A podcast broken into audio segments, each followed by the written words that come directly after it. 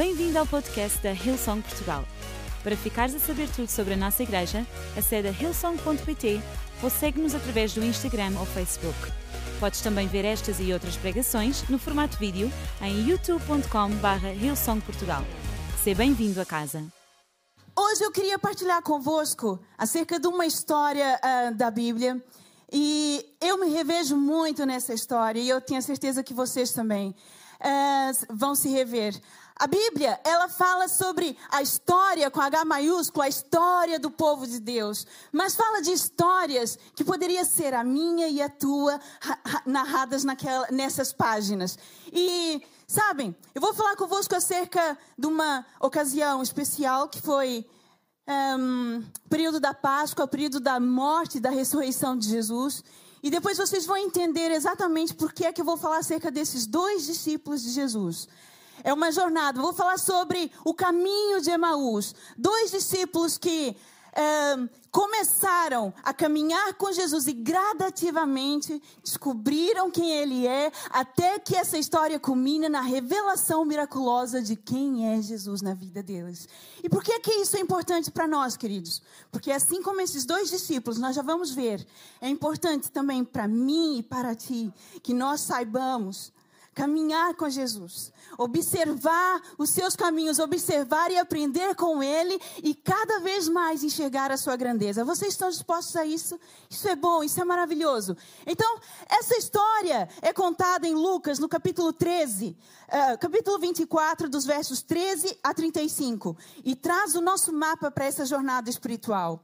Então, só para nós nos situarmos, é manhã de domingo em Jerusalém. E a sexta-feira da paixão golpeou qualquer esperança que os discípulos tinham em Jesus. E o sábado, o silêncio do sábado, agonizou profunda dor, profundo desespero, porque eles afinal tinham perdido seu mestre. Então, a Bíblia diz assim: naquele mesmo dia, no domingo, dois discípulos caminhavam em direção à cidade de Emaús, a uns 10 quilômetros de Jerusalém. Eles conversavam a respeito de todas as coisas que aconteceram. No meio da conversa, Jesus apareceu e os acompanhou, mas não o reconheceram. Ele perguntou: O que é que vocês estão a discutir tão compenetrados? Eles pararam, cheios de tristeza, como se tivessem perdido o melhor amigo.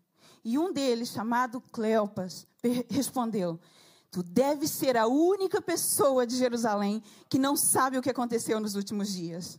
E ele perguntou: E o que foi? Jesus é engraçado, não é? E o que foi? Eles disseram: As coisas que aconteceram a Jesus, o Nazareno. Ele era um homem de Deus, um profeta que falava e fazia como ninguém. Era abençoado por Deus e amado pelo povo. Mas nossos líderes e principais sacerdotes o traíram, o sentenciaram à morte e o crucificaram.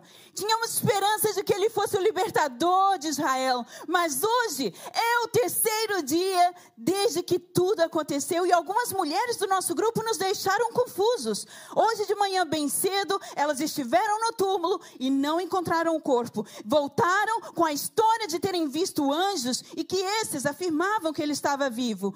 Alguns dos nossos amigos foram ao túmulo para verificar e encontraram vazio, como as mulheres disseram, mas não viram Jesus.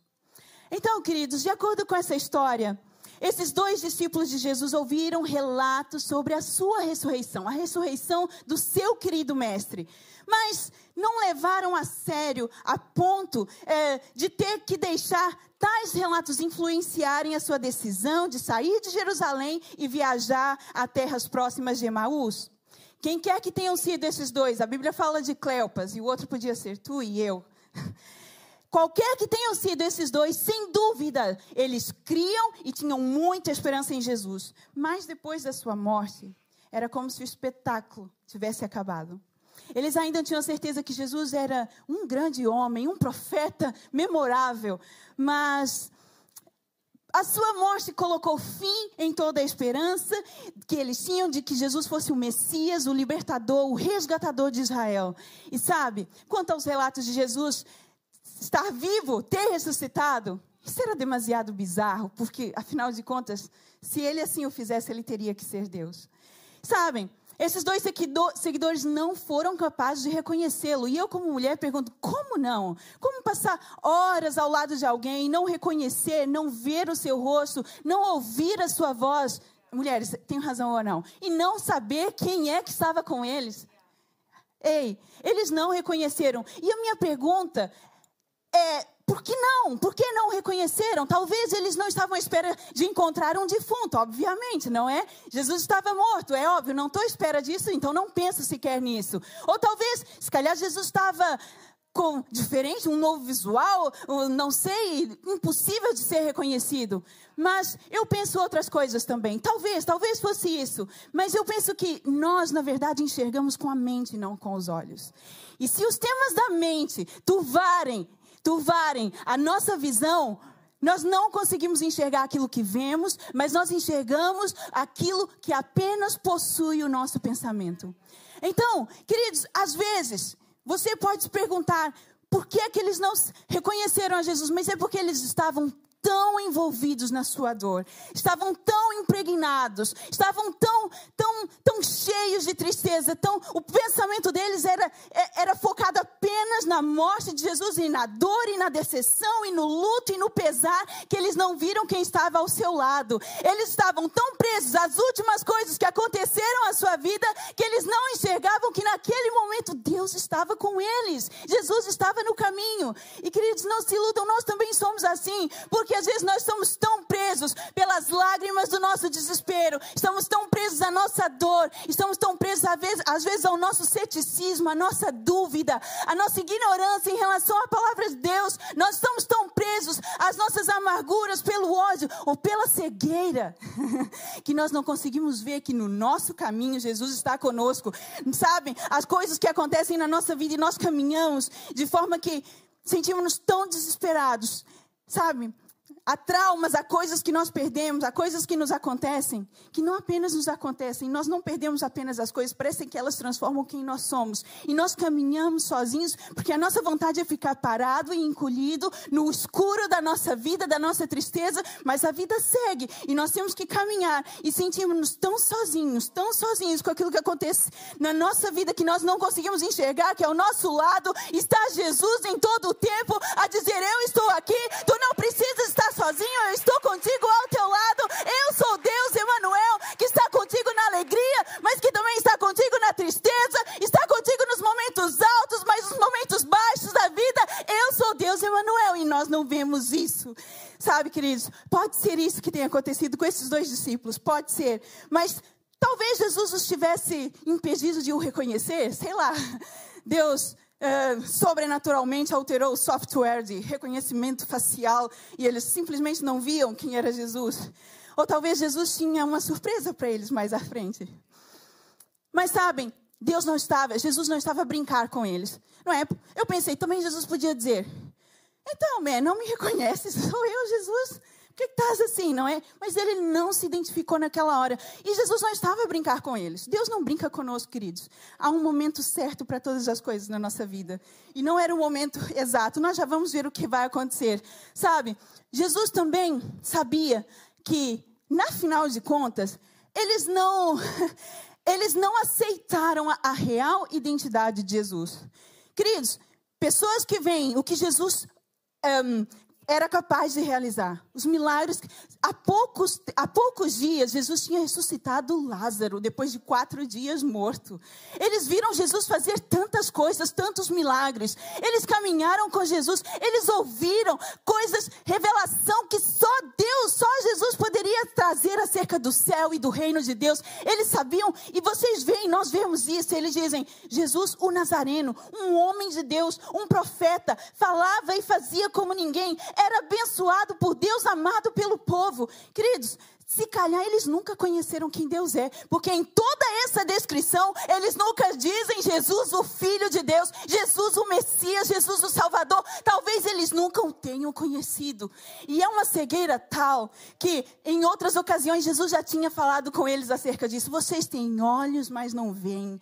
Vocês veem as coisas que eu faço, mas não enxergam aquilo que eu quero mostrar. Vocês ouvem as minhas palavras, mas vocês não escutam o som que vem do céu, a palavra que Deus tem ao seu coração. E eu penso que talvez eles nunca conheceram a Jesus porque nunca o adoraram como filhos de Deus. Afinal, talvez eles estivessem à procura ah, apenas dos seus desejos, apenas daquilo que eles gostavam. É bom que Jesus faça milagres, é bom que Jesus, é bom ouvi-lo, a sua sabedoria, mas o meu desejo é que ele seja o meu resgatador aqui na terra. Talvez o meu desejo é que ele tire a dor que eu sinto, a tristeza, a opressão que eu tenho aqui na terra, e eu não reconheço quem Deus é de verdade. E sabem, pastor Rick Warren diz assim que nós tornamos-nos semelhantes àquilo que adoramos. E a Bíblia diz assim no Salmo 115, que aquele que adora, o que, tudo aquilo que nós adoramos, o Salmo 115 fala de idolatria, que nós nos tornemos semelhantes a isso. Então, a Bíblia diz assim, que se eu adoro tudo, tudo que está no lugar de Deus, é adoração. Se eu coloco outra coisa, pode ser até mesmo aquilo que eu quero e aquilo que eu sinto. Talvez, queridos, eles nunca conheceram a Deus e por isso eles não reconheciam, não se reconhece aquilo que nunca pode ter sido conhecido. Sabe, queridos, Deus hoje quer que nós pensemos nisso também. Não nos foquemos apenas naquilo que é bom, Deus pode dar-me, Deus pode fazer, é tudo verdade. E olha, Ele tem prazer em nos abençoar e dar, mas Ele quer que hoje nós o conheçamos como o nosso Salvador, a verdadeira libertação, a verdadeira redenção que só Ele pode dar às nossas vidas. Amém? Então, e, e sabe, Deus não desiste de nós. Vejam só, Deus, Jesus não desistiu deles e Ele não desiste de nós. Deus nos deixa entregue a, ele deixa-nos ficar com a predisposição do nosso coração. Tu podes acreditar aquilo em que tu quiseres e tu podes colocar qualquer coisa no lugar de Deus, mas ele não desiste de nós, porque Deus criou-nos e tudo que ele criou ele ama. E Deus tem uma característica que aquilo que ele ama ele quer para ele, e ele não desiste. Esteja você no caminho e não reconheça a Deus, ou que tu caminhes com desistir de ti. Ele não desiste de mim. Ele vai insistir conosco até que um dia, até que chegue o momento certo e ele se revele a nós. E olha, a palavra de Deus diz assim: que Jesus tomou rédea das, as rédeas da conversa. E ele diz assim no, capítulo, no versículo 25: Vocês não entendem? Suspirou Jesus. E ele está um bocado zangado. Olha só. Como demoram para crer? Por que não acreditam em tudo que os profetas disseram? Não percebem que tudo isso tinha de acontecer? Que o Messias tinha de sofrer antes de entrar na glória? Ele, e então, ele começou do princípio, com os livros de Moisés e percorreu todos os profetas, explicando tudo o que as escrituras diziam a respeito dele. Querido, esses dois não compreenderam Jesus por completo e Jesus levou isso tão a sério, essa falta de entendimento, que ele passou, ele ressuscitou domingo de manhã e ele passou horas, são 10 quilômetros, queridos, 10 quilômetros, ele passou horas ao lado deles, certificando que eles iam entender todas as coisas. Sabe o que Jesus estava a fazer? Jesus pregava para eles. E, e começou do princípio, ele disse assim: Eu preciso dar a esses dois uma nova perspectiva de quem eu sou. Então ele começou do início. E sabe, Deus é assim conosco também. Ele vai, ele nos encontra onde quer que nós estamos. Ele diz assim: Olha, onde é que tu caíste? Tu caíste no princípio. Onde é que tu paraste? Foi no princípio. Eu vou até o princípio. Eu faço tudo por ti e percorro todo o caminho até que tu entendas quem eu sou, até que tu saibas o quanto eu te amo. Sabe, queridos? A Bíblia diz assim que mais à frente nós já vamos ler tudo tudo meu também é mais à frente, não é? Então, aguardem. É para vocês ficarem expectantes. a Bíblia diz assim, nessa mesma passagem, no 32, que enquanto eles ouviam Jesus pregar, eles diziam assim, quando eles reconheceram Jesus, eles, eles, assim, eles disseram: O nosso coração não queimava, não ardia quando ele nos dizia todas aquelas coisas, enquanto Jesus pregava para eles, as palavras de Jesus faziam queimar-lhes o coração. Sabe, queridos, sabe o que Deus faz conosco? Todas as vezes que nós ouvimos a Sua voz, todas as vezes que nós entendemos aquilo que Deus quer para nós, quando nós ouvimos a Sua palavra, quando tu ligas o teu, tu, o teu tablet, seja o teu computador e ouve a mensagem, a palavra de Deus, quando tu vens à igreja, sais da tua casa e vens até aqui, porque tu tens sede e fome acerca de Deus, a palavra do Senhor vai arder e vai queimar, porque Ele quer queimar as nossas noções preconcebidas a respeito dEle, e Ele quer fazer arder em nós fogo de esperança, fogo de paixão e de entusiasmo por aquilo que Ele é e por aquilo que Ele faz por nós. Esse é o nosso Deus, Ele não desiste de nós jamais, Ele vai ao nosso encontro e nos está conosco no, em, em todo o caminho. Sabe? Deus é maravilhoso e eu vou repetir. Deus criou-te, Deus criou a mim. Tudo que Ele criou, Ele ama e tudo que Ele ama, Ele quer para Ele. Amém? Deus quer a tua vida, Deus te ama, Deus te quer. Você não é esquecido, tu não estás sozinho no caminho, porque Deus te quer e Ele vai acompanhar-te em todo o tempo. Esses dois discípulos, então, agora vão ter uma grande surpresa. Lucas, no capítulo 24, 28 e 32. Vamos caminhar para o fim. Na verdade, é mais a meio. Quando chegaram à entrada da cidade, destino deles, Jesus fez. Ouça com atenção. Jesus fez como se fosse seguir adiante. Mas eles insistiram. Fique e jante conosco. Já é quase noite, o dia já se foi. Então, ele foi com os dois. E foi isso que aconteceu. Ele se assentou à mesa com os dois, tomando o pão, ele o abençoou, partiu e deu a eles. Nesse momento, os seus olhos se abriram e eles o reconheceram. Então ele, ele desapareceu, ele, Jesus.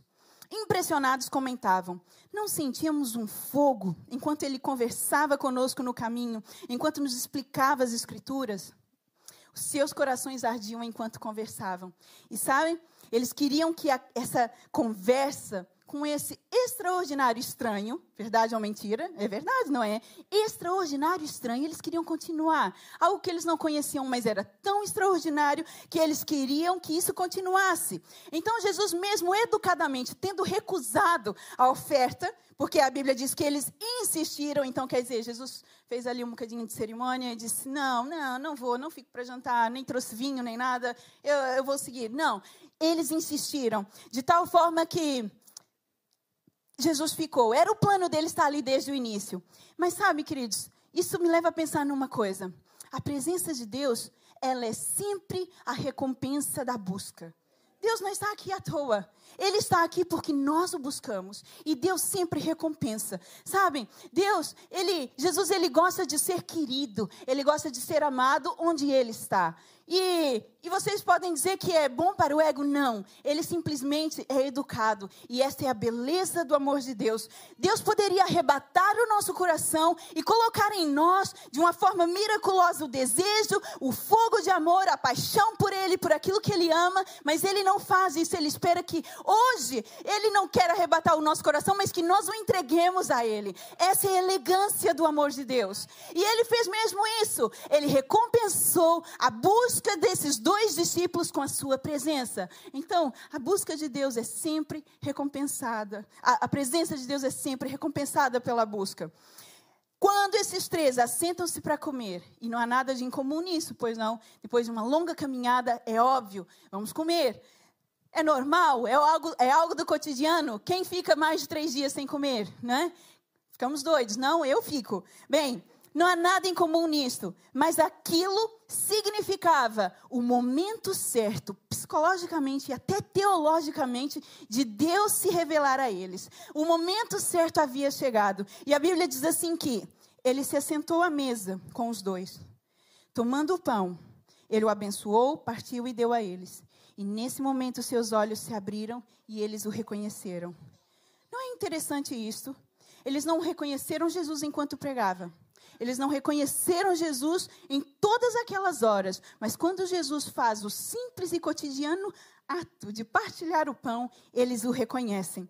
Sabem? O que, que aconteceu? O que, que estava nessa mesa que causou, causou essa súbita revelação? Talvez eles tivessem visto as marcas de Jesus, não? Eu, como mulher, já teria reparado lá no caminho. Mas talvez só naquela altura, só naquela altura, em que Jesus dá o pão, distribui o pão, é que eles veem as suas mãos. Talvez seja isso, o óbvio. Mas sabem, eu também penso outras coisas. É que é muito interessante a forma como Jesus faz, partilha essa refeição. Ele faz quatro passos. É o modus operandi de Jesus em relação ao pão. Ele toma o pão, ele dá graças, ele parte o pão e ele distribui. E não era a primeira vez que Jesus fazia isso. Vocês podem ver, se vocês forem como os crentes de Bereia, depois podem uh, ir até a vossa Bíblia e verificar que eu estou a dizer a verdade. Já nas multiplicação, nas duas multiplicações de pão, Jesus faz a mesma coisa. Ele toma o pão, ele dá graças, ele parte o pão e distribui. Na última ceia, o que é que Jesus faz? Ele toma o pão, ele dá graças, ele parte o pão e ele distribui.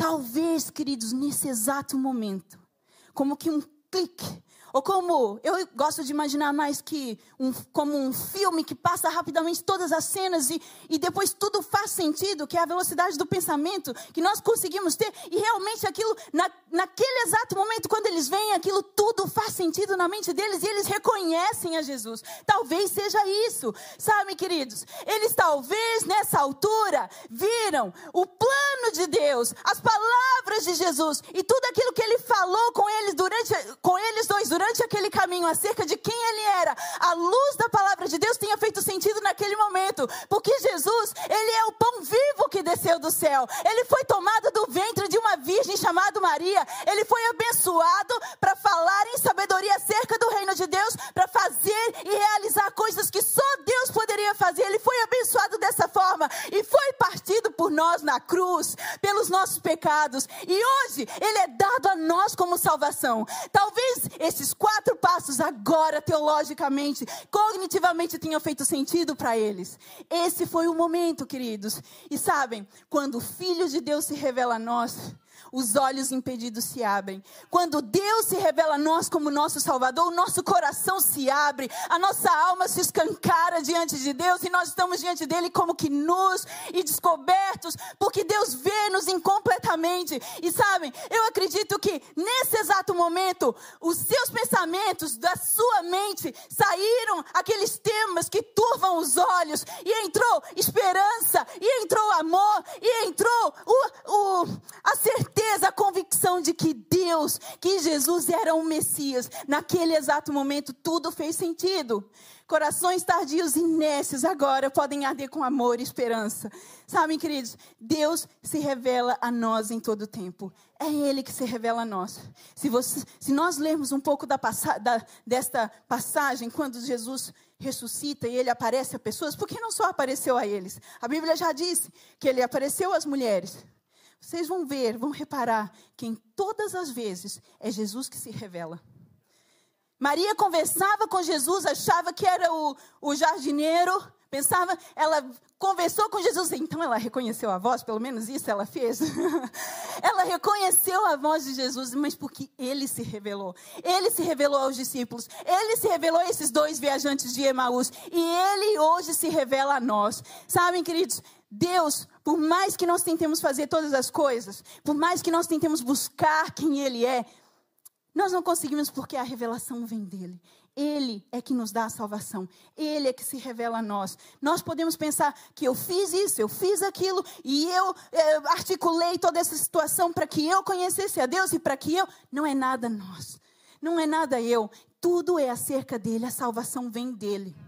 Isso leva-me a pensar uma coisa que nesses dias em que a morte faz-se mais notória no nosso meio, eu vejo muitas pessoas preocupadas a pensarem se são salvas ou não. Às vezes, quando uma pessoa está à beira da morte, e nós, eu falo de nós como crentes mesmo. Eu já, queridos, eu ando na igreja, eu, o meu irmão foi curado quando eu tinha 12 anos e nessa altura nós conhecemos a Jesus. E desde essa altura que eu vejo um pensamento um pensamento que abrange todas, muitas cabeças, que é será que eu sou salvo? Se eu morrer agora, o que, que acontece? E a preocupação das pessoas é: já fez oração de aceitação? Já, já conheceu a Jesus? Mas sabem, queridos, eu acho que isso é uma salvação muito frágil. Preste atenção no que eu estou a dizer agora. Isso é uma salvação muito frágil. Pensem comigo. Se nós, quem tem filho sabe o que é isso. Se nós estamos a atravessar, prestes a atravessar uma rua movimentada com carros, e nós estamos à espera do sinal verde. O que é que nós fazemos se temos uma criança de 5 anos ao nosso lado?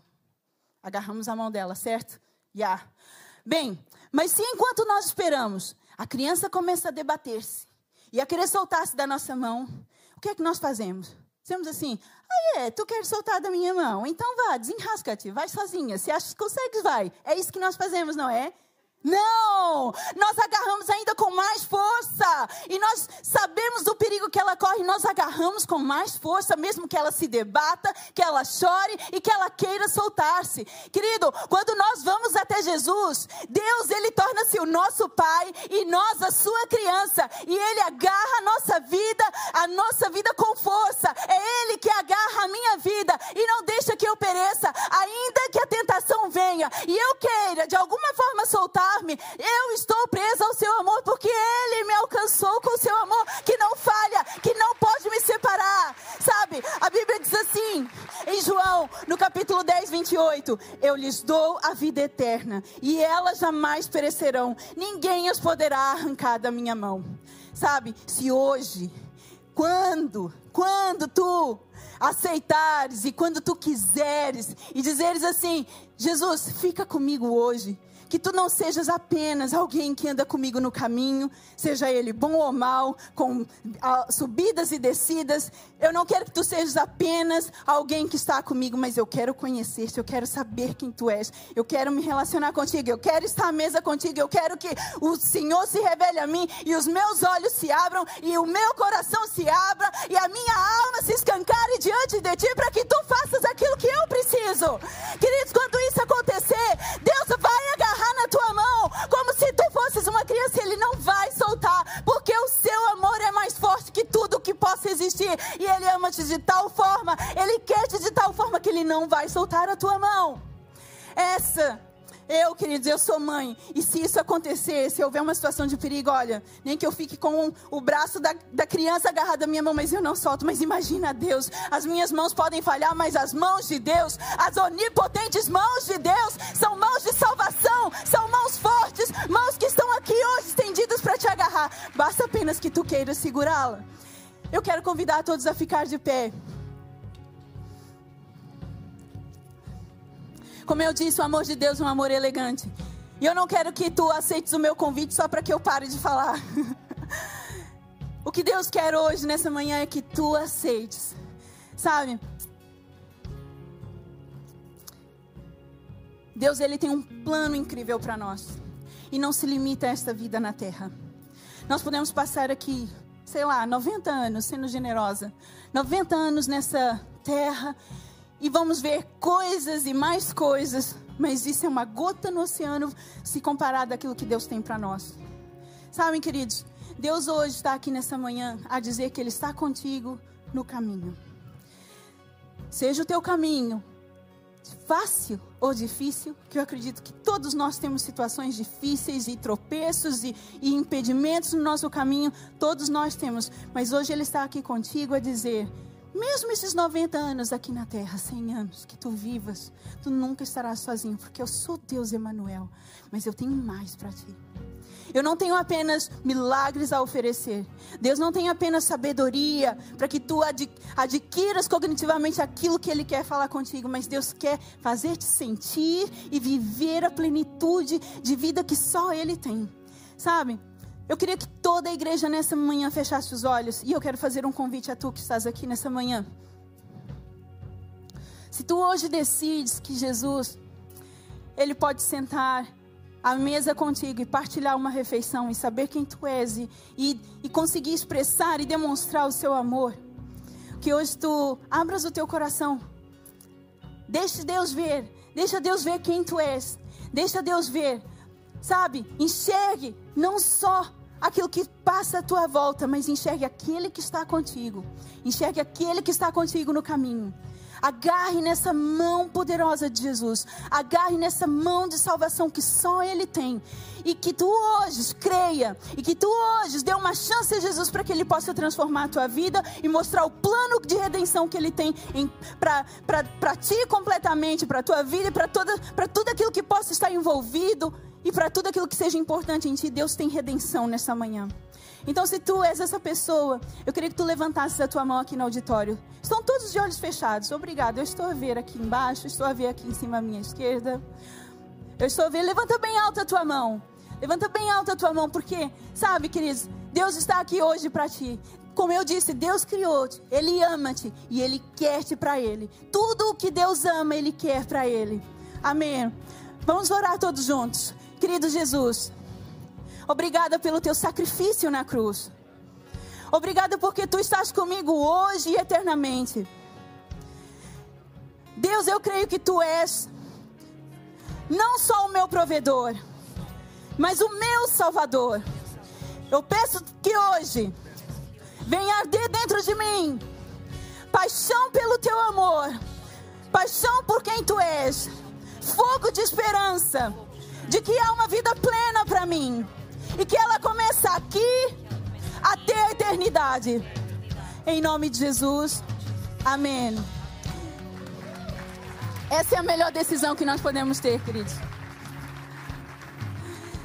Se hoje tu tomaste essa decisão, e não porque eu estou a impelir isso ou porque eu estou a te convidar, mas porque tu realmente desejas, Deus vai te recompensar com a sua presença. Amém.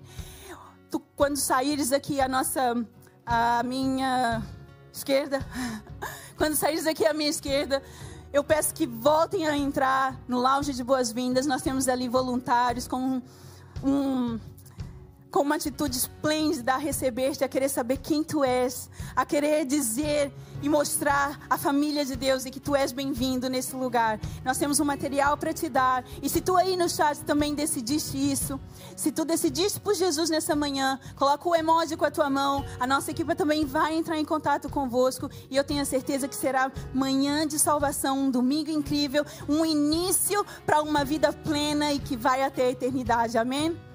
Esperamos que a mensagem de hoje te tenha inspirado e encorajado. Se tomaste a decisão de seguir Jesus pela primeira vez, acede a hillsong.pt Jesus para dar o teu próximo passo.